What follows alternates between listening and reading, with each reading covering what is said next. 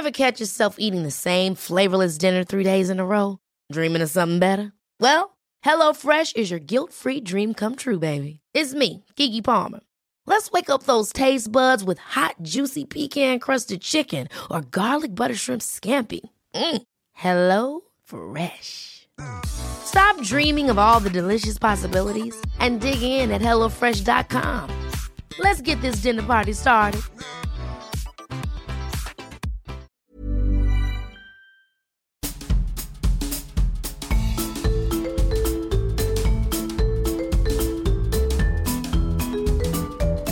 Vous écoutez le podcast de So Planet. Je suis Anne Greff et je vous propose des rencontres autour des thèmes des droits humains, de la culture et de l'environnement. Bienvenue dans cette deuxième partie de So Planet avec Marie-Monique Robin pour parler de son livre La fabrique des pandémies et de son futur documentaire qui va suivre le livre. Et dans le chapitre 3, donc, qui est consacré au lien entre la biodiversité et les maladies infectieuses, tu l'ouvres avec une interview de Anne Larry-Gaudry de la plateforme intergouvernementale d'expertise sur la biodiversité et les services écosystémiques que l'on connaît, enfin moi que je connaissais sous le nom plus commun de IPBES, créée en 2012 sur le modèle du GIEC. Et tu attires notre attention sur le fait que, en, je te cite, en mai 2019, 150 experts en sciences naturelles et sociales, issus de 50 pays et appuyés par 250 scientifiques de d'autres disciplines, ont rendu un premier rapport de 1700 pages qui faisait la synthèse de 15 000 références bibliographiques sur l'état de la biodiversité. On voit que c'est quand même pas du travail fait sur le coin de la table. Hein. On est quand même dans des rapports euh, qui tiennent la route. Et qu'est-ce qu'on apprenait dans ce rapport? C'était le premier rapport de l'EPBS. Hein. Donc sur 8 millions d'espèces euh, identifiées animales euh, ou végétales, 1 million sont menacées d'extinction. Donc c'est énorme. C'est énorme. Absolument énorme. Et donc euh, ça concerne tous les organismes vivants, hein, dont euh, un tiers des mammifères, euh, un sixième des oiseaux, euh, de mémoire, hein, parce que j'ai Oui, tout oui. ça dans mon livre, mais euh, les insectes évidemment, euh, les mammifères marins, enfin les coraux. enfin, c'est impressionnant. On est entré dans la sixième extinction des espèces. Alors j'aurais quand même dire, enfin, je vais quand même souligner que c'est pas rien, quoi. Que la cinquième, la dernière, c'était il y a 65 millions d'années quand les dinosaures ont disparu. Et elle n'était pas due à l'activité de l'homme. Non, alors elle était certainement due à, la- à un météorite qui est tombé du côté du Mexique d'ailleurs, hein, mais qui a entraîné, euh, je sais plus, alors 80% de la disparition de la vie sur Terre, hein, les dinosaures étant emblématiques, mais voilà.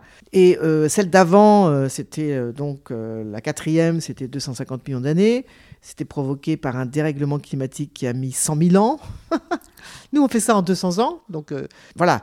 Donc c'est absolument énorme. Et ce qui est incroyable, et ce que se rappellent toujours ces scientifiques que j'ai interviewés, c'est que nous sommes vraiment des bipèdes très arrogants. Comment peut-on imaginer que nous soyons rentrés dans la sixième extinction des espèces, qui se voit donc les vertébrés, on a vu là récemment les derniers chiffres, 60% des vertébrés ont disparu au cours des 40 dernières années. Oui, les oiseaux, les insectes, les poissons. euh, Voilà. Et comment peut-on imaginer que ça continue, cette euh, extinction des espèces, et que nous n'allons pas être impactés? Mais j- c'est ça que je n'arrive pas à comprendre, et les scientifiques non plus, hein, parce que enfin, c'est, vraiment, il faut, faut qu'on revoie vraiment notre rapport au vivant, quoi, qu'on considère véritablement qu'on fait partie de ce vivant, et que si les mammifères disparaissent, nous sommes des mammifères. Et que c'est pas possible que nous survivions d'ailleurs dans quel monde, hein, parce qu'il n'y a plus d'oiseaux, plus de. Enfin, euh, c'est pas possible, quoi. ben, il y a une négation de l'interdépendance. Ah, totalement. qui- qui est incroyable en fait. hein. Ah oui, Absolument incroyable. Et surtout que, en fait, la, plupart des personnes desquelles on pourrait euh, s'attendre à ce qu'ils soient conscients de cette interdépendance et ces problématiques, nos responsables politiques en premier, après évidemment aussi ceux des multinationales et tout ça, ce serait dans l'idéal. Et on voit bien que c'est ce que je lisais aussi dans le livre de Séverine Kodjo Granvaux, puisque j'ai beaucoup cité ton livre hier dans son interview, parce qu'il y a beaucoup de choses en commun, bien que ce soit deux livres très différents, mais on est toujours sur cette même problématique de cette négation de Oui. la part des personnes décisionnaires, ceux qui prennent les grandes décisions, donc ça peut être au niveau commercial, au niveau politique. Et alors au fur et à mesure que l'on avance dans la lecture de ton livre, donc il y a de quoi devenir euh, quand même passablement énervé, même si je sais que tu souhaites aussi qu'on envoie l'aspect positif, mais quand même, enfin moi j'étais vraiment de plus en plus énervé en, en, avançant et en voyant justement à quel point les décisions politiques n'ont pas été et ne sont toujours pas à la hauteur des enjeux et donc des menaces qui pèsent sur nous. Par exemple, lorsque tu demandes à Anne Larigauderie quelles sont les motivations des dirigeants des États qui ont saisi l'IPBES pour le faire un rapport, et elle répond beaucoup sont désemparés car le fait qu'il puisse y avoir un lien entre la biodiversité et l'émergence de maladies infectieuses ne fait pas du tout partie de leur mode de pensée. C'est même une vraie surprise. Dans nos sociétés modernes, la société, c'est la médecine. Deux points. Quand on a un problème de virus, on essaie de le contrôler en investissant massivement dans la recherche d'un vaccin, mais on ne se soucie pas de savoir d'où vient cette maladie.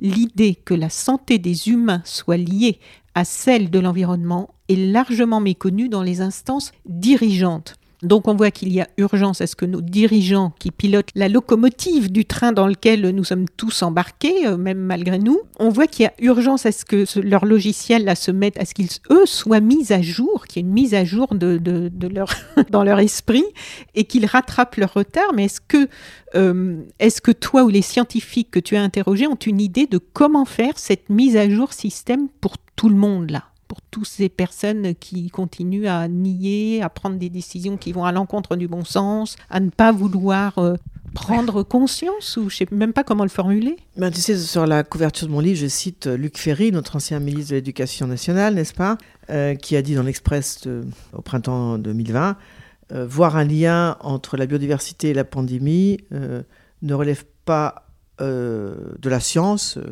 relève du surréalisme, enfin une phrase comme ça. Euh, ben voilà.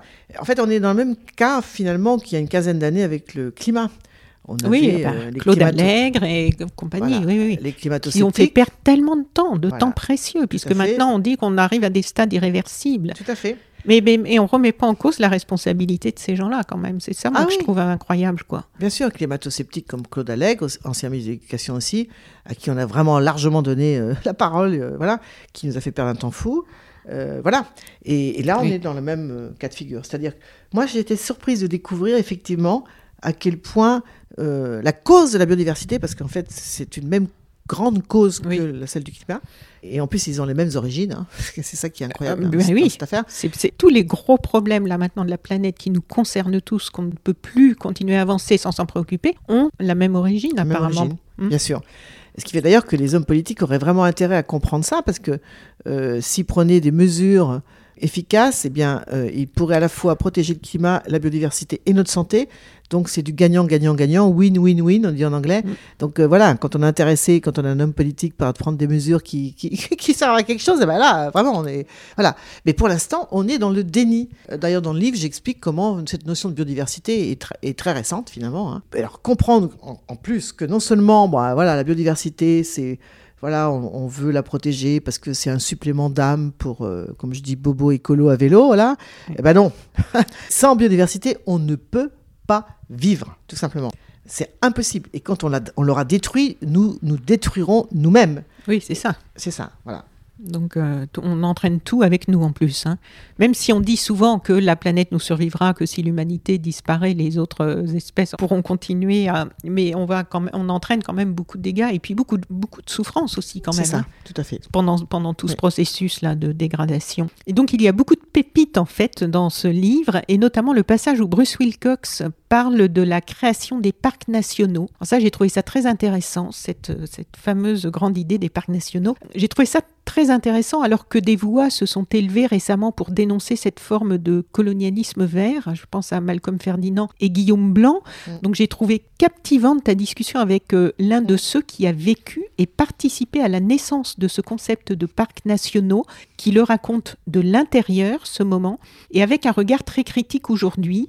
Il dit la conservation n'a aucun sens si on ne tient pas compte des communautés humaines qui vivent et cohabitent avec les espèces qu'on veut protéger. Et il nous resitue le contexte. Donc en 1976, lorsque l'UNESCO souhaite créer des réserves de biosphère, et il dit l'objectif que nous partagions tous à l'époque était de protéger strictement 10% de la superficie d'un pays dans des parcs nationaux où les humains n'étaient pas autorisés à habiter ni vivre. Et ça devient très intéressant lorsque tu lui demandes Pourquoi avez-vous dit récemment que le concept de biodiversité est réductionniste et qu'il représente une construction sociale occidentale Oui, tout à fait.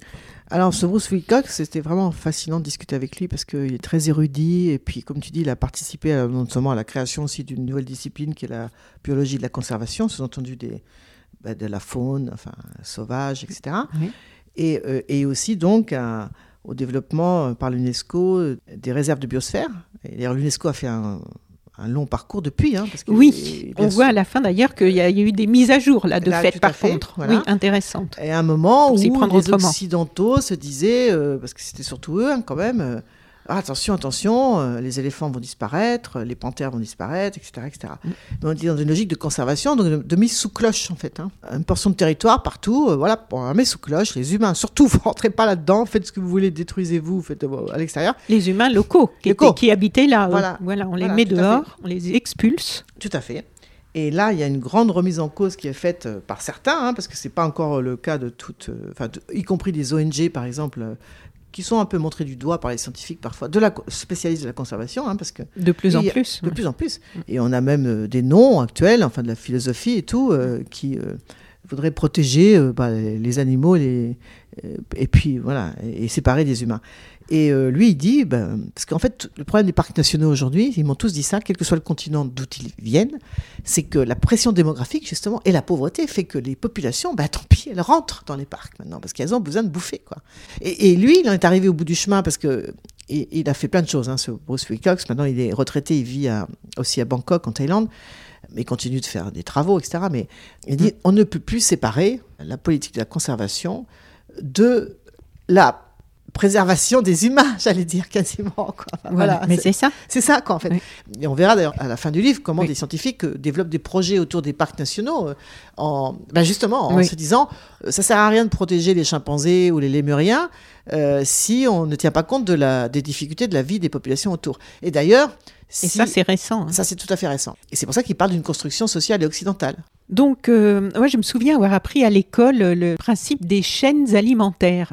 On avait des dessins même, des espèces de cercles avec euh, dans lesquels tel animal est mangé par tel autre, lui-même mangé par tel autre. Et on n'a plus beaucoup conscience en fait aujourd'hui de cette notion d'équilibre dans les écosystèmes que si à un moment une sorte d'animal euh, est beaucoup plus importante, euh, eh bien ça, déséquilibre toute cette chaîne alimentaire. On apprenait ça en primaire, je crois. Hein. Et ces équilibres naturels sont assez extra ordinaire et on voit tout au long des études que tu cites que dès que les humains les perturbent, cela provoque des réactions en chaîne. Et ces équilibres, donc on le voit bien, sont précieux, ils sont fragiles et les humains se comportent comme des bulldozers, hein, au sens mm. propre d'ailleurs, sans se soucier des conséquences de leurs actes. Dans Le Monde, selon Monsanto, tu démontrais déjà très bien, et dans d'autres documentaires d'ailleurs, comment des produits phytosanitaires perturbaient, euh, enfin vraiment des choses chimiques, perturbaient durablement le vivant, la faune, la flore, la santé humaine, et comment les intérêts économiques de la firme primaient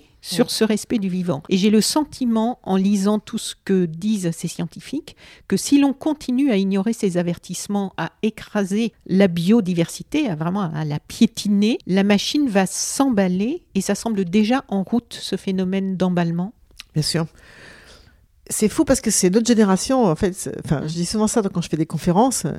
Bon, moi j'ai 60 ans, 35 euh, ans de voyage, donc vraiment la période où euh, tout s'est déglingué en fait. Hein. Oui. Parce qu'on est arrivé, c'est des processus lents, hein, la détérioration des écosystèmes, le climat. Mais à un moment, on voit bien qu'on est, on est en train de passer des caps là et qu'on est on n'est pas loin de l'irréversible. Et, que ça s'emballe, parce qu'apparemment, même au niveau du climat, par rapport aux prévisions, il y a un phénomène d'emballement actuellement. Ce sont des phénomènes exponentiels. Hein, donc, c'est-à-dire que quand tu passes des, des tipping points, on dit en anglais, des points de bascule, eh bien la, tendance, donc comme c'est exponentiel, s'emballe. Voilà. Et c'est vrai pour l'effondrement des écosystèmes, c'est vrai pour le climat, euh, c'est vrai pour euh, tout, ce qui, enfin, tout ce qui est lié à la pollution. Enfin, on voit bien maintenant, euh, il y a plein de villes du monde où tu peux plus respirer, tu ne peux plus respirer. C'est c'est incroyable. Quoi. Bah, en Inde et même au ah. Népal, à Katmandou, quand on voit le Népal avec l'Everest et l'air pur et tout, et en fait, ils sont dans les villes les plus polluées du monde. Du monde, oui, tout à fait. Katmandou, moi j'y étais bah, pas très longtemps pour un film, et c'est la première fois que j'y allais.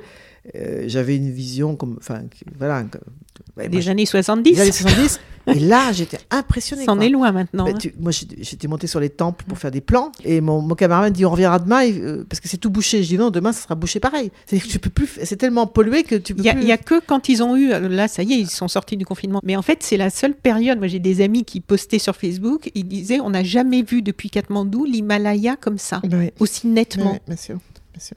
Donc on- là, on est arrivé vraiment à des points. euh, on sent bien hein, que euh, ben, soit on réagit très très, euh, j'allais dire presque violemment, c'est-à-dire radicalement, Bah, ça. soit bien. pour moi, ça n'a jamais été aussi clair que ce processus dans lequel nous sommes embarqués risque de nous emmener vers véritablement l'effondrement. D'ailleurs, je cite un Américain dans ce livre qui est un mathématicien extrêmement, enfin très intéressant, qui, a, qui est très fort en maths, mais qui est aussi euh, physicien. Enfin, ils ont plusieurs casquettes. D'ailleurs, tous ces scientifiques ont plusieurs casquettes dans mon livre, hein, et qui a rentré dans un ordinateur plein de facteurs, enfin, etc., pour essayer de comprendre pourquoi des civilisations antérieures à la nôtre se sont euh, effondrées. Oui, les Mayas et les sur l'île Voilà. de Pâques et tout ça. C'est ça. Et en fait, euh, bah, quand sa machine a mouliné, il y a deux facteurs qui sont sortis et qui étaient très clairs et qui nous concernent vraiment, enfin voilà, directement. Premier facteur, c'est évidemment euh, l'exploitation effrénée des ressources. hein. Alors nous, on le fait au niveau global, donc euh, Oui. Ça a pris de l'ampleur. ça a pris de l'ampleur. Et puis deuxièmement, les inégalités. hein. Et ce qu'il appelle donc les élites, qui détournent une grande partie des richesses produites par ce qu'il appelle the commoners, c'est-à-dire les, les roturiers, et qui fait qu'à un moment, quand les ressources sont vraiment épuisées, avec euh, une composante climat d'ailleurs très importante, hein, euh, eh bien les roturiers me meurent de faim, euh, disparaissent. Les élites survivent un petit peu, puis après elles disparaissent aussi, quoi. Oui. Et c'est ça. Qui... Elles sont rattrapées d'ailleurs par le. C'est ça qui est étonnant. hein, Voilà. tout dans, à fait. dans ces- cette étude. Et donc, page 148, Christian Lanoux, ingénieur agronome et épidémiologiste qui dirige le département santé des plantes et environnement de l'INRA et, donc anciennement INRA et IRSTEA qui ont fusionné. Donc, Christian Lanoux te dit que le modèle agro-industriel a porté cette fragilité au centuple, car dans un champ de blé moderne, toutes les plantes sont des clones. Quand un parasite y fait irruption, il se répand comme une traînée de poudre. Et en fait, si j'ai bien compris, on retrouve cette même problématique que dans l'élevage intensif Oui, bien sûr. Bah oui, de, de vivants qui est un peu dégénéré en fait. Bah oui, parce qu'ils sont génétiquement tous euh, similaires, hein, c'est des clones. Alors, euh, ce qu'explique Christian Lanou, bah, ça, ce que j'avais déjà moi-même euh, montré dans d'autres films et livres, hein, comme Les Moissons du Futur, c'est que les monocultures, euh, comme leur nom l'indique, c'est mono, donc Oui. c'est des plantes qui sont toutes pareilles, et ben ça crée une grande vulnérabilité, évidemment. Si un, un agent pathogène se met là-dedans, ben, tout- tout- toute la culture est détruite. C'est Et facile d'ailleurs, de il, se il- répandre. il dit que l'effet dilution, ben, ils savent très bien que ça existe. Il donne l'exemple de la rouille du blé. Si tu as la même espèce de blé sur des centaines et des centaines d'hectares, Mhm. sensible à la rouille, la rouille, c'est un champignon hein, qui se propage par des petites euh, euh, propagules, en fait, on appelle Oui. ça, et qui va faire une petite lésion sur le blé, et puis, puis c'est parti. Euh, évidemment, si les blés sont tous identiques, eh bien, ton champ il est foutu. Si tu as mélangé dans ton champ différentes espèces de blé, dont certaines qui sont résistantes à la rouille, eh bien, tu divises, tu dilues le risque, parce que les petites propagules, elles vont peut-être tomber sur un blé résistant, qui ça, il ne passera rien, donc ils ne seront détruits que ceux qui, sont qui ne sont pas Oui, résistants. oui.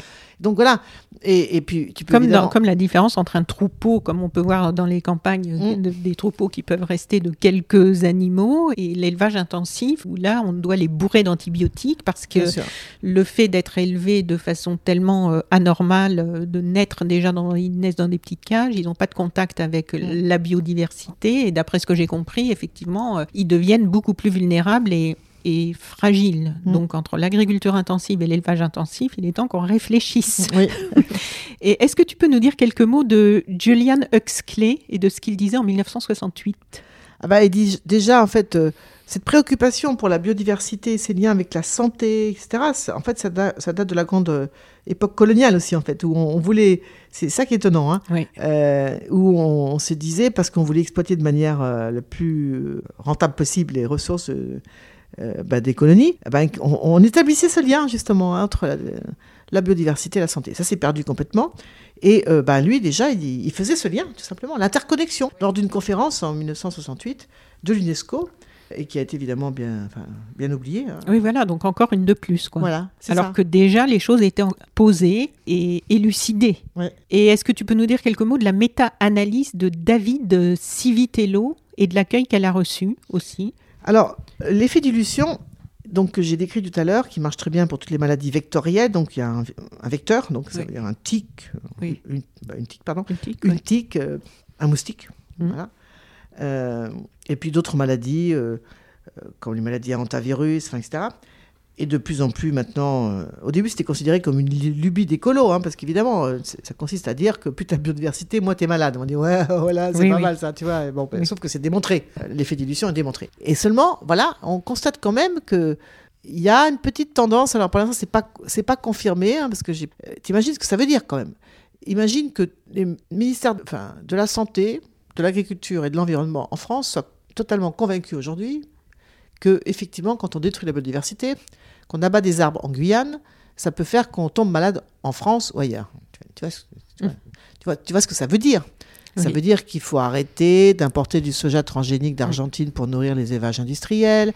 Ça veut dire qu'il faut retirer à Total, notre Total national, son autorisation d'importer de l'huile de palme d'Indonésie pour mettre dans sa raffinerie de Med euh, aux Bouches-du-Rhône. Autorisation qu'on vient d'accorder il n'y a pas si longtemps. Ça veut dire plein de choses, quoi. hein. Il y a eu pourtant beaucoup de mobilisation, Beaucoup de pour alerter sur euh, les Voilà. dégâts que ça euh, causait. Exactement. Mm. Euh, ça veut dire évidemment aussi, même chez nous, que évidemment on n'a pas le droit. euh, bon, le gouvernement a, a fort heureusement décidé que Europa City ne verrait pas le jour. Moi, je suis la marraine du collectif contre euh, Europa City. Mais là, en ce moment, ils sont en train de construire une gare de métro pour un métro qui aura peut-être lieu dans 10 ans en pleine, en pleine zone agricole. Donc ça veut dire qu'autour on va bétonner. Enfin, qu'il faut arrêter de bétonner. Ça veut dire, enfin, parce qu'on découvre aussi dans le livre comment la biodiversité, c'est pas uniquement à l'autre bout du monde, c'est aussi chez nous. Oui. Quand on est tout petit, qu'on n'est pas exposé à de la biodiversité tout petit, eh bien, on affaiblit notre système immunitaire et on va donc être plus propice à avoir des allergies et des désordres inflammatoires. Très intéressantes les études aussi là qui sont dans ton livre sur le cette euh, la microbiote et, Ah oui. et le fait que de bébé à 3-4 ans, euh, c'est le, le fait d'être en contact ou non avec euh, justement de la biodiversité, là, les pieds, les mains dans la terre qu'on met à la bouche, et voilà. puis tout le et en fait quand on est dans le béton, on n'est pas exposé à tout ça et euh, les études que tu cites montrent une grosse différence dans les défenses immunitaires et les, et les maladies que les uns vont développer et pas les autres, ceux qui Bah ont oui, été en contact euh, avec moi, cette biodiversité. Pour moi, ça a été très très impressionnant parce que du coup, j'ai aussi compris pourquoi. Moi, je suis mère de trois jeunes femmes qui ont entre 24 et 30 ans. Et dans leur entourage, bah, je vois plein d'allergies. C'est quoi cette histoire quoi? Enfin, Moi, quand j'étais gamine, on n'était pas là. euh, Ma, ma fille est allergique au gluten ou intolérante ou intolérante euh, Le Euh, pollen, le pollen, le tout, je sais oui. pas quoi, Ouais. le lactose, enfin c'est- dingue, le blanc d'œuf, c'est partout. Et là j'ai compris. C'est ce qu'on appelle l'hy- l'hypothèse de la biodiversité d'ailleurs, c'est le fait que ce sont des enfants qui n'ont pas été assez en contact. C'est très précis les études, entre 0 et 2 ans. hein. 0 et 2 ans. À la biodiversité, donc euh, confrontés à des parasites, des microbes qui vont donc stimuler le système immunitaire et le former pour toute la vie en fait. hein. Et qui va faire aussi que euh, ensuite tu ne développeras pas ces orages inflammatoires qui sont euh, euh, bon, qui peuvent provoquer des allergies, mais qui sont liés aussi, qui sont les mêmes facteurs de comorbidité aujourd'hui de la Covid-19. C'est ça. C'est ça qui est On y incroyable. revient. Oui. On y revient. Et donc, c'est aussi la biodiversité intérieure. hein. Mm. Donc, euh, voilà, des études extraordinaires qui ont été menées. Il faut dé- découvrir tout ça dans mon livre, mais c'est vraiment. qui font le lien, du coup, là. Parce qu'en fait, ce modèle actuel a détruit la, détruit la biodiversité, fait que des, des pathogènes sortent du bois. hein, parce que nous, on les, on les fait sortir du bois. Et en plus, on est très vulnérable parce que comme nous avons été aussi privés de biodiversité dans nos vies quotidiennes, dans les villes, etc., nous sommes plus fragiles. Et voilà comment on se retrouve dans une impasse. On parle d'ailleurs de quatrième transition épidémiologique. C'est ce que dit Serge Morand. Et il rappelle que la première transition épidémiologique, c'était quand nous sommes, nous, euh, sortis d'Afrique, il y a 150 000 ans, euh, c'est-à-dire euh, enfin, les Homo sapiens, on va dire, Mm, faire mm. court. hein. Et on est parti avec un bagage infectieux qui était lié à nos ancêtres primates qu'on avait Mm. ensemble. Après, on a colonisé le monde. Et puis ensuite, c'est la deuxième transition épidémiologique, c'est au moment de la- l'agriculture, la naissance de l'agriculture et de l'élevage. C'est le néolithique, il y a 10 000 ans. Et là, ça a été, d'ailleurs, je ne savais pas ça, à quel point le fait de domestiquer des animaux a fait qu'on a, on a échangé plein de- de- d'agents Oui. pathogènes euh, entre nous. Quoi, hein. Mm. Et c'est pour ça qu'on partage tellement de, de choses en commun avec les animaux domestiques. Mais là, ça a été un gros, un gros challenge, en fait, pour les humains qui sont tombés malades, les animaux aussi. On a échangé des maladies, etc. Troisième transition épidémiologique, c'est quand la route de la soie, enfin, les, le- les échanges par bateau, le commerce s'est développé, et la colonisation, hein, qui a conduit à la mort de millions, de, par exemple, d'Amérindiens, etc. Échange de maladies, de nouveau. Et puis la quatrième, ça serait celle dans laquelle on est. C'est pas très rigolo, hein, parce que c'est à la fois euh, une, enfin, une un risque de pandémie, une maladie infectieuse énorme, et les maladies chroniques, qui est aussi un fardeau qu'on on a tendance à oublier, hein, parce que euh, quand on compare le nombre de morts à la Covid, le nombre de morts des maladies euh, chroniques, il n'y a pas photo hein, quand même. hein. Et maintenant, on a les deux. Et ça, ça Ouais. va, c'est très bien dit par les scientifiques, si on ne fait rien, ça va être un challenge énorme pour euh, tous les services de médecine humaine et animale. Hein. Et, et dans cette étude, d'ailleurs, si je me souviens bien, les enfants les plus résistants, c'est dans l'étude aux États-Unis, là, c'était les enfants qui étaient nés sur des fermes, Oui. mais des fermes bio. Bio, Voilà. tout à fait. Qui étaient confrontés, donc été- ça veut dire quoi? Des fermes, des enfants sont confrontés à du foin, à des vaches qui se baladent, Oui. et qu'on peut toucher, ou tout, voilà. Et à du lait non pasteurisé. Un peu de bactéries dans le lait, c'est très bon pour le système immunitaire. C'est ce qu'on Voilà. découvre dans le livre. Euh, mais on le découvre dans une autre étude en Finlande. Un petit peu de bactéries dans l'eau, eh ben, c'est pareil. Et, et donc, euh, c'est tout le contraire de. En Finlande et en Russie. hein. Ouais, J'avais Ouais. noté oui, des Ouais, études passionnantes euh, qui devraient être largement diffusées d'ailleurs, parce que ça semble tellement élémentaire en fait ce qu'il en sort. Sur le fait que les enfants soient un peu plus exposés, de les mettre en contact avec, euh, avec la terre, avec les arbres, avec le- Mm. les animaux aussi. Oui. hein. Alors, Maria Yazdambach, Oui. Maria Yazdambach, donc le résume très bien, elle, elle dit Le principe est simple. Pour se construire, le système immunitaire a besoin d'être mis à l'épreuve par les vieux amis de l'homme que sont les bactéries, les virus ou les parasites qui peuvent provenir de sources diverses et complémentaires. Oui. Alors, pour moi, ce qui m'a le plus sidéré dans mon. Enfin, franchement, dans mon enquête, c'est le rôle des vers intestinaux. Alors, Là. ça, c'est vraiment. Les vers intestinaux, alors évidemment, on ne parle pas des ténias, enfin, Mm. les oxures. Moi, quand j'étais gamine, je suis née sur une ferme, exactement la bonne ferme. hein, parce que, enfin, au début en tout cas, parce qu'après ça a changé, mais c'était euh, des vaches qui mangeaient de l'herbe, Oui. un truc quand même assez basique finalement, hein, quand Oui. on voit ce qu'on leur fait subir à ces pauvres vaches. Elles mangeaient de l'herbe, elles sortaient, on les rentrait. Bon. Euh, je me rappelle, j'allais chercher le lait non pasteurisé. Donc après, tu le faisais chauffer, tu avais une grosse couche de crème dessus. hein. Moi aussi. Ah, C'était bon. On allait avec chercher un- le lait à la pain. ferme, ça avait tellement un autre goût. Ah là que- là, oui. voilà. Et il y avait du foin, évidemment. Même l'été, euh, j'allais, euh, oh, dès 8-9 ans, euh, c'est moi qui tenais le tracteur pendant que les hommes derrière, parce que c'était plutôt les hommes, c'était très physique, euh, Mm. chargeaient les bottes de. Voilà, Voilà, Oui. la totale. Et j'ai pas d'asthme. Et j'ai pas d'allergie. Alors vraiment, mais exactement ce que démontrent les études américaines. Ça, c'est une chose. D'ailleurs, au passage, euh, petit clin d'œil, parce que notre président de la République a comparé les écolos à des Amish, donc les fameux Amish, qui euh, sont une communauté euh, arrivée d'Alsace et de Suisse du 7e siècle qui continue de vivre, euh, habillés pareil, pas d'électricité. Oui. bon, bref. Et études dans les familles Amish, incroyable. Ils ont prélevé des poussières dans les maisons Amish. Elles sont bourrées d'allergènes, mais les enfants n'ont pas d'allergie. Et donc, résultat, ben voilà, Clair et net. clair et net. Et, et donc, les vers intestinaux, ça fait partie de ça. Moi, quand j'étais gamine, j'avais des vers intestinaux. Et en fait, euh, bah, ce qu'on découvre, c'est que c'est les, les vieux amis de l'homme, c'est aussi les vers intestinaux, donc les petits vers, hein, donc, liés à des aliments un petit peu peut-être contaminés par quelque chose, mais c'est pas Oui. grave, c'est même tout le contraire.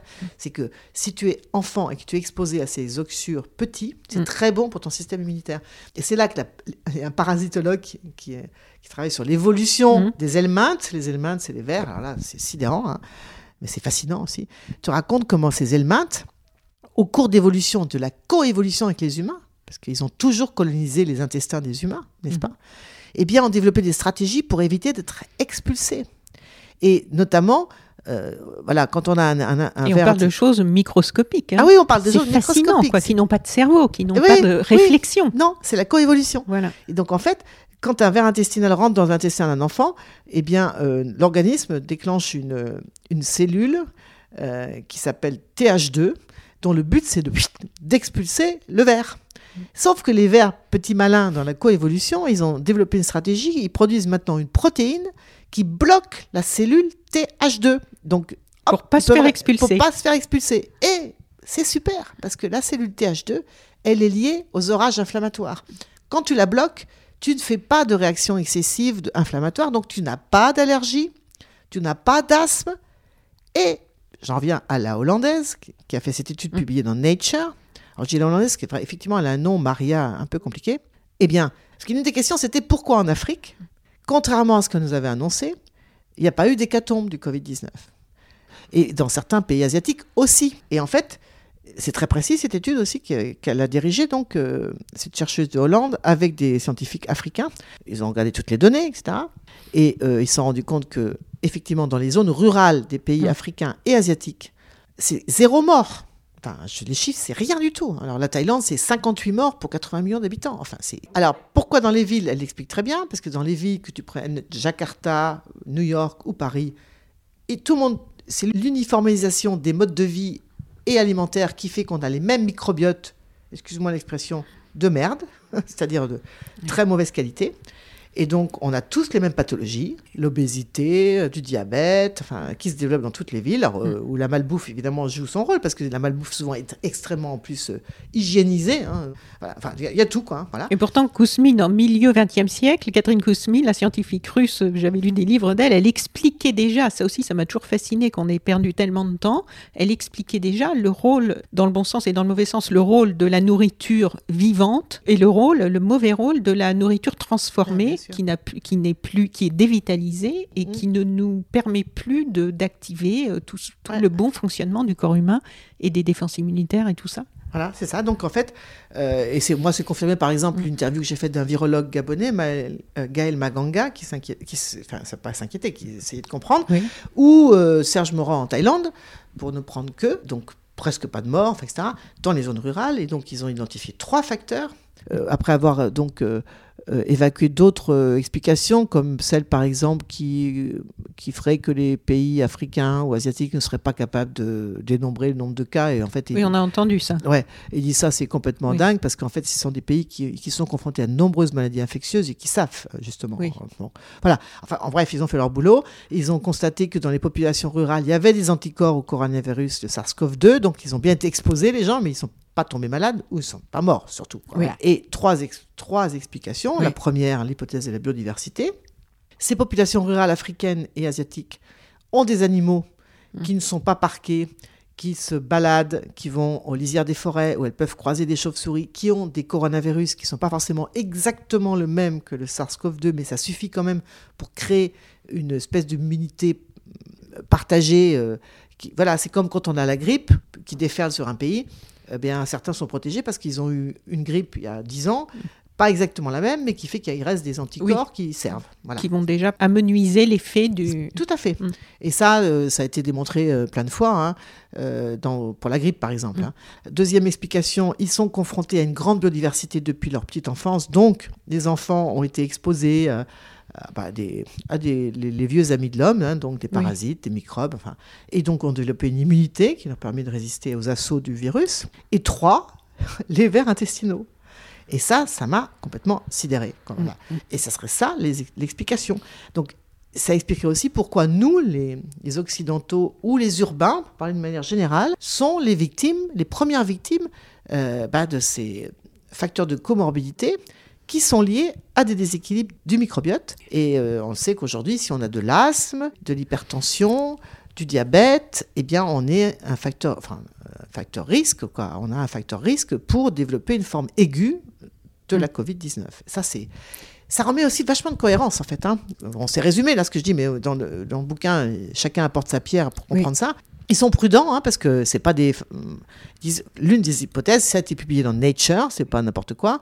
Euh, ben, L'hypothèse à laquelle nous, nous croyons le plus, c'est celle-là, parce qu'on peut pas expliquer autrement le fait que l'hécatombe qu'on avait prévu non seulement n'a pas eu lieu, mais c'est confirmé quoi aujourd'hui, hein, en Afrique et en Asie. Et qu'est-ce que c'est One Health? Alors, One Health, santé unique, ça veut dire une seule santé. Mm. Euh, c'est un concept euh, qui est en ce moment, qui est, euh, enfin, je dirais qu'elle va en poupe un peu quand même, si, parce que Oui. plus en plus de scientifiques euh, s'y réfèrent, euh, qui voudraient que, en fait, euh, eh bien, on arrête de séparer la médecine animale et la médecine humaine. hein. Et d'ailleurs, souvent, on rappelle, euh, enfin, certains scientifiques rappellent que jusqu'au XVIIIe siècle, c'était le cas, Mm. euh, jusqu'à la création de la première école vétérinaire à Alfort, pour ce qui est de Alfortville en Mm. France. hein. Mais avant, Oui. euh, on était étudiant en médecine et on étudiait les, les pathologies humaines et animales ensemble, sur- dans les mêmes amphis.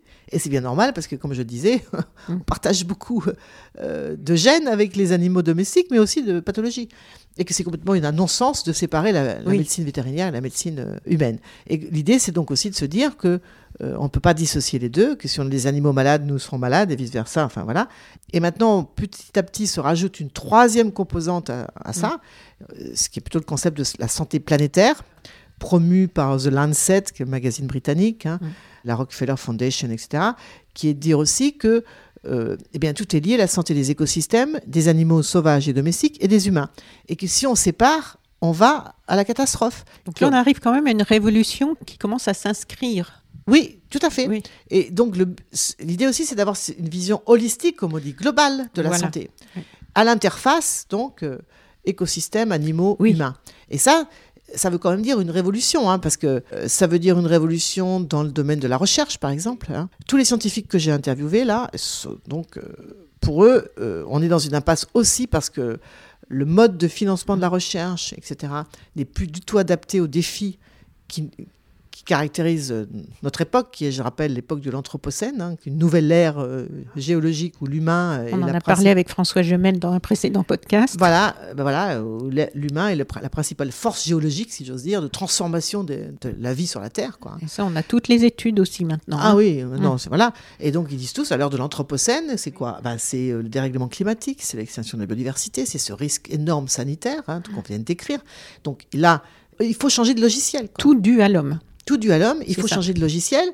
Et ça veut dire notamment qu'il faut absolument euh, créer des projets de recherche transdisciplinaires où chacun apporte son excellence, mais une vision globale en se disant mais je fais ça pourquoi en fait? Et donc c'est on doit promouvoir une science des solutions parce qu'on n'a plus le temps.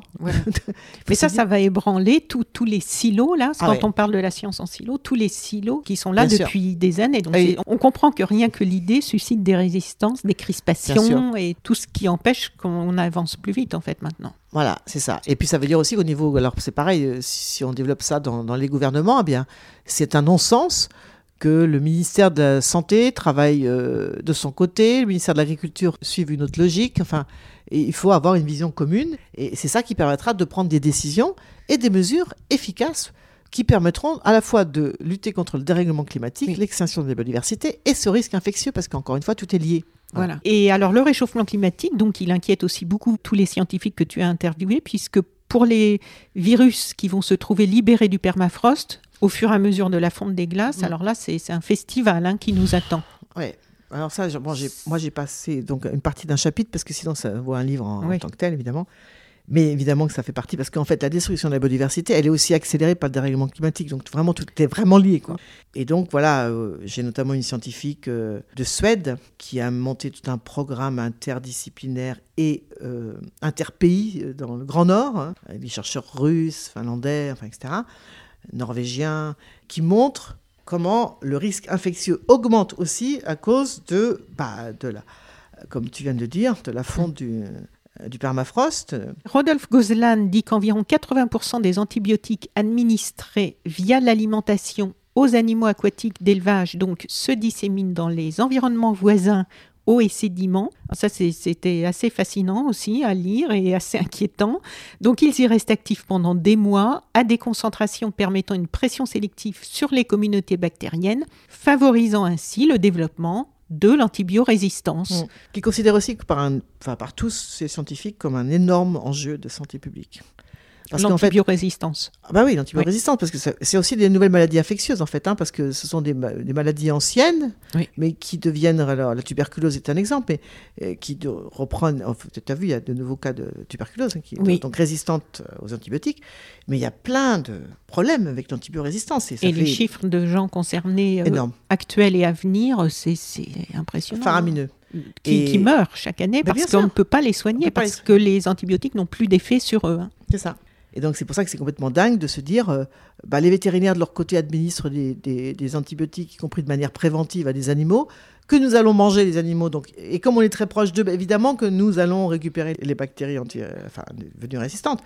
C'est, C'est ça aussi, One Health, c'est-à-dire qu'on peut plus continuer comme ça, quoi. Parce qu'à un moment, évidemment, là, on va dans le mur, et quand on y sera tous, c'est-à-dire que les bactéries sont tellement puissantes qu'on pourra plus les détruire. Bonjour les dégâts, excusez-moi de parler comme ça, mais c'est ça quand même. Hein. Et donc pour terminer sur le, la santé planétaire, parce qu'il m'a semblé que c'était une des pistes euh, où il y avait un peu d'espoir dans cette vision, quoi, dans cette approche. Concrètement, ils en sont où les personnes qui euh, défendent cette approche-là? Est-ce qu'ils arrivent à la faire passer? Est-ce qu'il y a des pays où en politique c'est déjà appliqué? Est-ce qu'il y a des endroits dans le monde où il y a des responsables politiques de pays qui se sont emparés de cette approche et qui essaient d'adapter un petit peu le système ou pas? Non, pour l'instant, il n'y a pas de pays, de gouvernement. Euh. Mais en revanche, que disent ces scientifiques, et je trouve ça très intéressant, euh, c'est qu'il faudrait de nouveau s'inspirer de, des savoirs traditionnels des peuples indigènes. Voilà, ça, ça commence à émerger aussi. Ça commence à hein, émerger, partout. des peuples premiers, enfin appelons ça comme on veut. Voilà. Et moi, je donne l'exemple des Indiens Kogi en Colombie, parce que c'est assez extraordinaire. Une expérience qui a été faite avec des chamans Kogi. les Kogi sont donc un, ah, c'est super cette expérience. Un peuple euh, euh, dernier grand représentant des communautés préhispaniques, comme on dit, hein, dans le nord de la Colombie, sur la côte caraïbe, qui vivent dans la Sierra euh, Nevada de Santa Marta. Mhm. C'est la plus haute montagne du monde au bord de la mer, donc euh, Caraïbes, puis on monte à 5000 mètres, donc énorme biodiversité, parce que là, il y a toutes les strates possibles à différentes altitudes. Et ce peuple Kogi, euh, qui se définit comme les gardiens de la terre, hein, enfin c'est juste une histoire, eh bien, a, maintenu, malgré l'hostilité permanente évidemment, un rapport avec l'environnement absolument incroyable. Quoi et notamment les chamans, donc, qui sont à la fois les religieux les médecins, enfin les prêtres euh, médecins de, de, ce peuple. Et il y a quelqu'un qui s'appelle Éric Julien, qui a aussi toute une histoire, enfin bref, qui a créé une association pour euh, soutenir euh, les Indiens Kogi qui essaient de récupérer les terres qu'on leur a volées. Oui, parce qu'il avait failli mourir et, qu'il a été sauvé par des chamans. C'est ça. C'est un alpiniste de très haut niveau, mais qui a failli quand même mourir à 4000 et quelques mètres euh, d'un œdème pulmonaire et qui a été sauvé par des Kogi qui passaient par là véritablement. Ah et par reconnaissance, du coup, il défend leur. Euh, leur droit à la terre. C'est ça, mm. tout à fait. Et lui, donc, il a, il a organisé l'année dernière dans la Drôme, c'est assez génial comme expérience. Il va le refaire et je vais le filmer quand ça sera. Il se passe beaucoup de choses dans la Drôme. Hein. Ça fait plusieurs personnes que j'interviewe. Il y a toujours, il y avait eu Colline Serrault qui m'avait pas mal parlé évidemment de l'école de Beauvallon. Et puis euh, après, j'ai aussi eu Maud Dugrand pour les expériences de démocratie participative qui sont aussi euh, là-bas. Mm. Et donc, eh bien, Éric Julien a fait venir trois chamans et une vingtaine de scientifiques euh, français. Moi, j'ai interviewé plusieurs d'entre eux. Et l'idée, c'était que pendant une semaine, de leur côté, les scientifiques devait se débrouiller pour faire un diagnostic territorial autour de Diandrome, euh, voilà, il y a beaucoup de montagnes, je rappelle. Et les chamans euh, faisaient comme ils voulaient, pareil.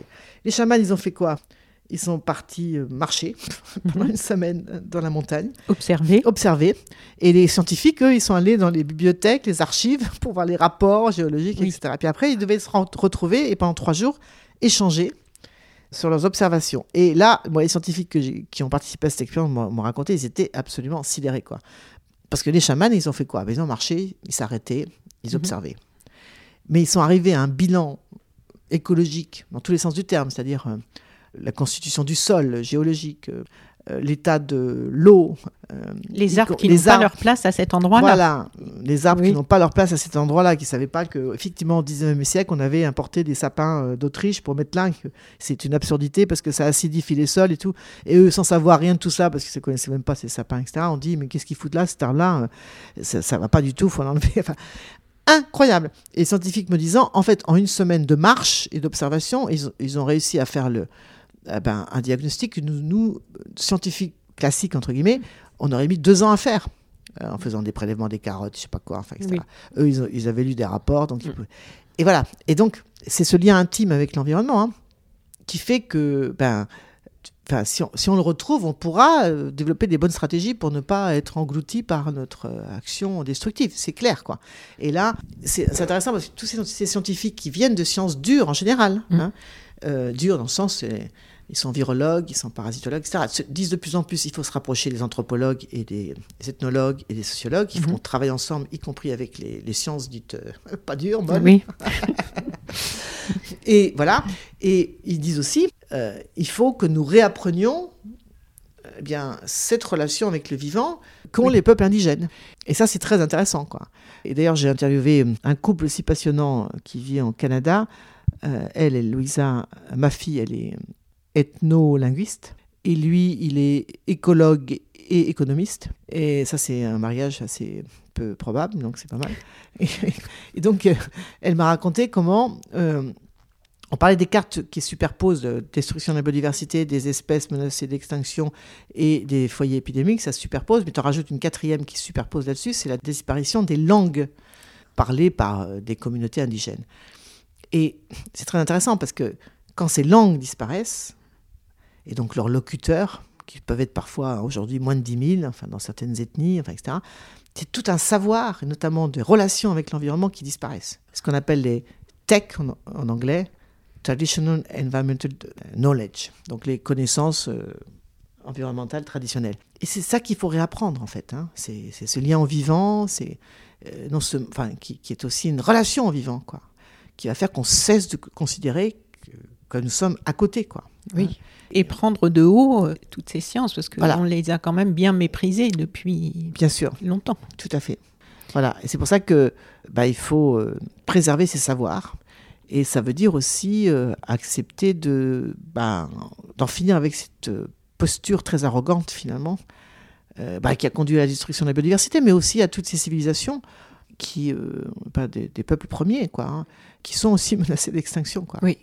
Et Séverine Coucho-Granvaux, que j'interviewais hier, parle aussi dans son livre de. Elle a philosophiquement et par plein d'angles différents essayé d'étudier dans l'histoire comment, dans notre comportement, on en est arrivé à vouloir, enfin surtout le, nous les Occidentaux, dominer dominer la nature, dominer mm, mm. des êtres humains, mm. dominer euh, tout ce qu'on peut dominer, tout ce qu'il y a à dominer.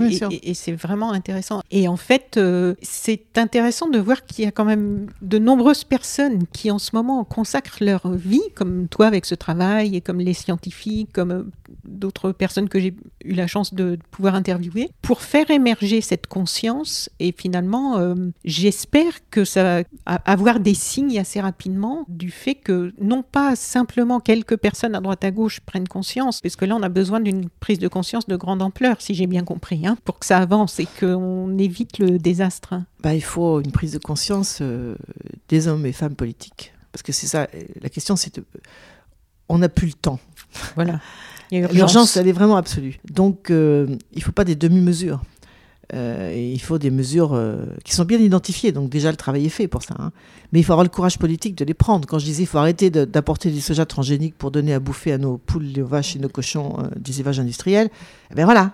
Mm. Il ne faut pas signer le traité de Mercosur parce qu'on ne veut plus importer de bœuf brésilien, parce qu'on a d'abord des éleveurs qui font très bien leur travail chez nous, qu'il faut manger moins de viande d'ailleurs au passage. Cette vision global et holistique doit faire qu'on reconnecte les différents pans de l'économie, qu'on arrête de fonctionner. Moi, c'est tout un film et un livre que j'ai fait, Sacrée Croissance, hein, qui fait que dans le calcul du PIB, le produit intérieur brut, quand tu euh, déforestes, par exemple, c'est bon pour le PIB. Parce que voilà, tu génères une activité économique, c'est bon pour le PIB. Les aberrations de ces systèmes de pensée qui, qui sont devenus complètement obsolètes et sur lesquels on fonctionne encore. Oui, ben ça veut dire intégrer les externalités, comme on dit, hein, dans la manière de calculer. Quoi, en, fait. en fait, on ne sait pas compter ce qui compte. C'est ça le problème, et c'est un énorme problème. Donc, euh, il faut vraiment espérer que euh, bah, cette prise de conscience aura lieu du côté des, de, ceux qui ont les, manettes, quoi. Parce que, euh, évidemment, que chacun peut faire ce qu'il peut dans son coin, si j'ose dire. Hein. mais il faut changer d'échelle aussi, c'est ça. C'est évidemment oui, c'est une manière de. Ça ne va pas suffire. Ça, va pas suffire. On sait que c'est important, c'est indispensable aussi. Bien sûr. Mais tout seul, ça suffira ça pas. Ça suffira pas, parce mm. que parce qu'encore une fois, nous sommes dans une situation d'urgence absolue. donc, il faut absolument qu'on bah voilà, qu'on prenne des mesures qui, font qu'on arrête de faire n'importe quoi, parce que c'est ça quand même. On parle de l'après, euh, avant et après Covid. Moi, mm. je suis inquiète de voir qu'on est reparti euh, dans les mêmes discours. Mais d'ailleurs, on n'entend plus beaucoup parler de cette histoire de monde d'après. Hein. Oui, oui, monde d'après, voilà. Évidemment, parce ça a disparu très vite. Voilà, c'est ça. Donc, euh, ce que ce sont des scientifiques, ce qu'ils font, c'est vraiment aussi un, un cri d'alarme, en fait, en se disant, écoutez-nous, parce que voilà, et changeons de cap, quoi. Oui. Et, et- et Rapidement. il faut écouter et il faut qu'ils agissent maintenant, Voilà, concrètement. Alors, en conclusion, Marie-Monique Robin, qu'est-ce que tu pourrais nous donner comme signe d'espoir, une conclusion qui nous ouvre euh, sur, des, sur un peu d'espoir, de possible, de, de tous ces scientifiques et puis euh, du documentaire qui est à venir? Je vais en parler euh, pour terminer. Il faut chercher beaucoup. Ah oui, c'est pas facile du tout. hein. Donc euh, voilà. Alors, moi, moi, ce que je trouvais Bon. quand même impressionnant, c'est que moi, j'ai fait beaucoup d'interviews de, scientifiques dans ma vie. Souvent, c'était des lanceurs d'alerte. Donc Oui. il fallait vraiment convaincre de parler, il fallait, parce qu'ils couraient des risques importants. Donc ils réfléchissaient avant de parler. Et bien là, ce qui m'a frappé, c'est qu'ils avaient un très grand désir de parler et de transmettre. Et ce qui est une bonne chose, parce que moi, souvent, j'ai dit aux scientifiques, mais parlez Parlez Et ça y est, ils parlent. Donc ils parlent pour le climat, on voit des pétitions avec des centaines de scientifiques qui parlent pour la biodiversité Mm. maintenant. Alors après, est-ce qu'ils vont être écoutés? Ben, Déjà, ils parlent. Donc euh, si on ne les écoute pas, on n'aura plus l'excuse de ne pas les écouter. Voilà. Après, moi, je, je suis contente aussi par rapport au livre. Alors, c'est un petit peu. Voilà, parce que je me rends compte que moi, j'ai écrit beaucoup dans la douleur, ce livre, hein, comme Oui. j'ai dit au début. Oui. Et j'ai plein de messages. Mais ça, ça me fait vraiment plaisir. Sur Facebook, des lettres qui arrivent par l'éditeur et tout, qui me disent merci, parce que vous remettez de la cohérence. Et, et ça, ça fait du bien. Et ça me, ça me fait penser aussi à ce que m'ont dit mes filles, qui sont de jeunes femmes étudiantes, qui. euh, je leur parlais de ce que je faisais, tout ça. Ah, maman, ça fait du bien. Je dis, pourquoi tu dis ça? Je dis, parce que tu te rends compte, euh, on ne sait pas où on va. euh, Le masque, on nous dit que ça va durer. On ne sait pas combien de temps. On Mm. sait pas, on peut plus sortir. Oui. Mais c'est terrible, quoi. Quand tu as 25 ans ou 20 ans, et tu vis dans un monde pareil. Je parle même pas des enfants. Et du coup, bah, ce qu'on me dit, c'est que en remettant de la cohérence, c'est-à-dire que si tu peux identifier les causes qui font qu'on est arrivé dans la situation dans laquelle nous sommes, qui est quand même assez dingue, n'est-ce pas Eh bien, ça veut dire que tu peux agir. Et, et c'est beaucoup moins flippant, quand même, que d'être dans la situation dans laquelle nous sommes, mais sans savoir du tout euh, si c'est à moitié. On ne sait pas, quoi. C'est un peu fatal, c'est pas fatal. euh, euh, c'est Oui, point de non-retour ou pas. voilà, voilà. Alors, il y a urgence, évidemment, parce que les, le dérèglement à la fois de la biodiversité, du climat, etc., est- s'emballe. Mais de remettre de la cohérence, c'est moins flippant, quand même. Parce qu'on s'est dit, voilà, OK, je- on sait d'où ça vient, donc maintenant, à nous, à nous d'agir. Et c'est ça que je. Et au moins, on a des raisons d'agir. Voilà, on peut se remonter les On peut manches. se remonter, et voilà, les manches Donc, et se dire- agir. Alors, quelquefois, moi, parce qu'il y a beaucoup de jeunes qui écoutent euh, aussi So Sweet Planet, j'ai tous les âges. J'ai aussi des Mhm. très âgés, des seniors. des- Mhm. Mais dans les jeunes, quelquefois, il y a une envie de faire des choses et puis un gros sentiment et d'impuissance Ouais. et de, de ne pas savoir par où s'y prendre. Donc, euh, je ne sais pas, peut-être que dans les pistes, on peut dire, bah, déjà, il y a des associations. Alors, chacun, en fonction de sa sensibilité, peut rejoindre une Ouais, association. euh, L'un pour euh, la protection de l'eau, l'autre des océans, l'autre, je ne sais pas. Mais déjà, de venir euh, nourrir avec euh, nos, nos petites forces, mais toutes ces petites forces, euh, c'est ce qui fait la force de certaines ONG. On a vu avec notre affaire à tous, quand Mm. les, plusieurs ONG se sont rassemblées, que ça Mm. commence à avoir de l'impact, y compris médiatique. Et ça a quand même, euh, l'impact médiatique a quelquefois une résonance chez les politiques qui Mm. ont intérêt à défendre aussi euh, une certaine image. Donc euh, voilà, est-ce que tu, tu, aurais d'autres idées de pistes qu'on pourrait donner? Bah, moi, je pense qu'il y a beaucoup de jeunes qui sont, par exemple, euh, tiraillés, euh, en se disant euh, qu'est-ce que je dois faire bah, Trouver sa place, y compris professionnelle, dans un monde comme ça, c'est pas simple. Bah, je pense qu'il il faut, il faut pas avoir peur d'avoir des, des grandes envies Mm. et, et d'y aller, quoi. C'est-à-dire, il y a- beaucoup de jeunes qui voudraient faire de la permaculture, qui voudraient que c'est possible, pas possible. Il faut y aller. Parce qu'en fait, c'est ça l'avenir. Et puis, ça fait du bien. Enfin, il y a plein de gens qui s'organisent partout hein, pour faire des projets comme ça. Et, et euh, bon, moi, j'ai parmi mes filles, par exemple, enfin voilà, j'ai aussi ça dans ma famille et c'est Oui. très bien. Je lui dis, allez-y, perdez pas de. Enfin, il faut continuer de se former, hein, mais il y a plusieurs. euh, L'avenir, c'est d'avoir plusieurs métiers, de savoir faire plusieurs choses et, et de retrouver le contact avec la terre d'une manière ou d'une autre. euh, bah, c'est très important. Voilà. Et y compris pour leurs enfants. On Oui. en a parlé, hein, Oui, le contact sûr. avec la terre euh, pour Voilà, la microbiote. Voilà. Et ça, je trouve que c'est très positif de voir aussi des bacs plus, je sais pas quoi. Moi, j'ai déjà fait un film là-dessus, Sacrée Croissance, hein, qui plaque tout pour aller. Ben, c'est bien, voilà. Euh, Ça n'empêche pas qu'il faut, il faut faire des études, c'est pas le problème. hein. Enfin, c'est de se dire, on est, il faut marcher sur deux jambes, quoi. Et peut-être qu'avec le, le- enfin, l'avenir, c'est ça, c'est de savoir réparer son vélo, euh, de savoir semer des salades, euh, prendre soin de la terre, euh, voilà, et faire attention à ce qu'on mange, tout en faisant, euh, enfin, ce qu'on veut. Mais voilà. Et il faut pas hésiter, parce que le vieux monde, bah, de toute façon, il va s'écrouler. hein. Donc, de toute façon, euh, le nouveau monde, il faut le construire et il faut y aller. Quoi. Voilà. Et il faut anticiper maintenant. Mm. Anticiper, on est déjà bien en retard, mais Marie-Monique Robin, un grand, grand merci pour ce temps euh, que tu m'as accordé, que tu nous as accordé, aussi à toutes celles et ceux qui vont écouter euh, toute cette... C'est vraiment une mine hein, de richesse ce livre, donc je rappelle le titre, La fabrique des pandémies, préserver la biodiversité, un impératif pour la santé planétaire. C'est aux éditions La Découverte.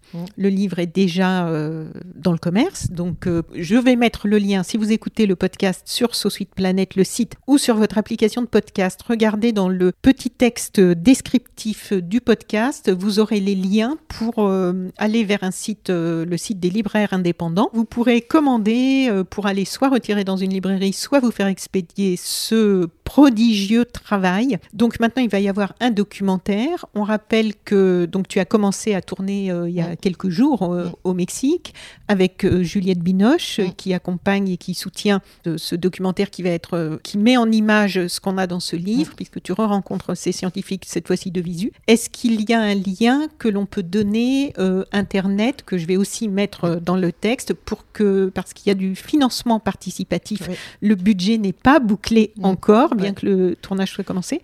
Et tu as le mérite de le faire en production indépendante. Donc là aussi, euh, c'est très précieux, surtout pour ce type de travail, l'indépendance. Donc est-ce que tu peux nous donner le lien sur lequel ceux qui voudraient soutenir le film et y compris ensuite recevoir un DVD ou selon ce que l'on voilà ce que l'on souhaite euh, comment on souhaite participer oui, le but, c'est que 20% du budget soit couvert par ce financement participatif. C'est soit préachat de DVD, donc vous l'achetez aujourd'hui, puis vous le recevrez par la poste, comme j'ai déjà fait. Hein. Ça marche parce que moi, je l'ai déjà fait bien avant qu'on se connaisse et j'ai reçu mon DVD, je confirme. Voilà, c'est comme le panier de la map. Hein, pour ceux mm. qui vont dans une map, on paye à l'avance et ça permet d'avoir euh, la trésorerie, tout ça.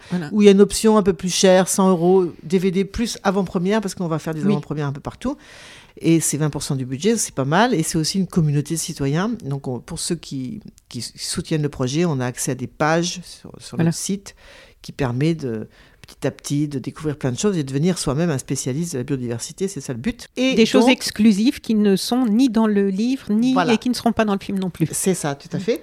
Et donc, pour ça, il suffit d'aller sur le site de M2 rfilm au pluriel.com. Vous verrez tout de suite, vous cliquez la fabrique des pandémies et vous pouvez souscrire en ligne ou si vous n'aimez pas payer en ligne, c'est 30 euros donc le DVD ou 100 euros l'option plus. Voilà. Mm. Euh, bah, vous envoyez un chèque avec un Et même dans le livre, à la fin, il y a il y a un petit, bulletin de souscription. Voilà.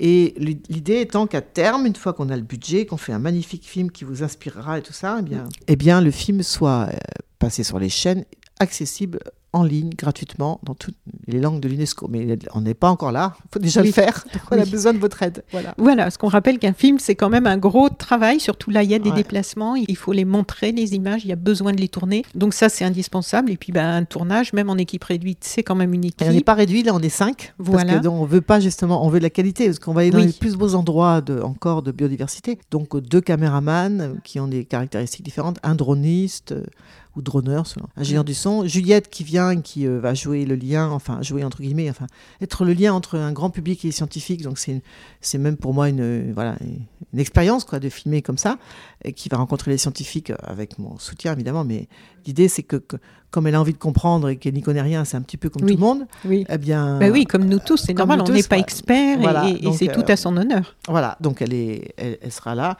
Donc on est cinq, donc ça, c'est des déplacements, voilà. Et ensuite, il, pour les gens qui ne savent pas, il y a des mois de montage après mm. quand on rentre, et ça aussi c'est du travail. Et voilà, et il y a aussi des, ces personnes qui travaillent sur les tournages sont des intermittents du spectacle et qui faut sont payer, aussi quand même.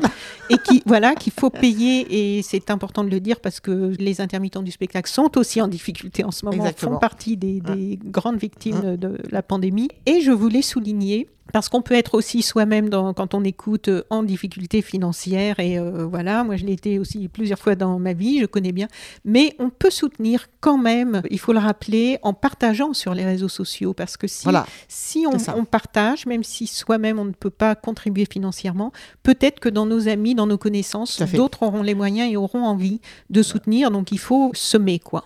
C'est ça, donc sur Facebook, par exemple, il y a une page Facebook, la Fabrique des pandémies. Hein. Voilà. Et puis, on a fait un joli trailer euh, avec Juliette Binoche et Rodolphe Gozlan au Muséum euh, d'Histoire naturelle, qui est partenaire du film. Très beau, vous verrez, vous pouvez le faire circuler aussi. Euh. Avec le lien pour, voilà, pour aider. Voilà, c'est ça. Et bah, sur tous les réseaux sociaux, c'est bien, parce qu'effectivement, il faut que ça circule le plus possible. voilà. Merci beaucoup. Merci à, merci à toi, Anne. Marie-Monique, vraiment bonne continuation. Surtout, je croise les doigts pour euh, que ce film euh, aille dans les meilleures conditions euh, jusqu'au bout et qu'on puisse tous en profiter. Merci. Voilà, à bientôt. À bientôt. Au revoir. Chères auditrices, chers auditeurs, si vous avez apprécié ce podcast de So Planet, N'oubliez pas de lui mettre un avis favorable sur votre application de podcast, par exemple 5 étoiles sur Apple Podcast, et de rédiger un avis sympathique. Cela me fera plaisir. Pour plus d'informations sur les droits humains, l'environnement et la culture, vous pouvez suivre la page So Planet sur Facebook. Enfin, n'oubliez pas de vous abonner gratuitement, soit à la newsletter sur le site sosweetplanet.com soit au podcast sur votre application de podcast pour être informé des prochains podcasts de So Sweet Planet mis en ligne. À bientôt.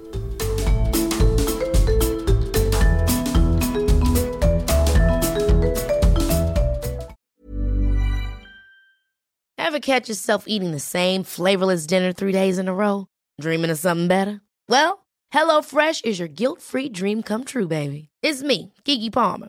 Let's wake up those taste buds with hot, juicy pecan crusted chicken or garlic butter shrimp scampi. Mm. Hello Fresh. Stop dreaming of all the delicious possibilities and dig in at HelloFresh.com. Let's get this dinner party started.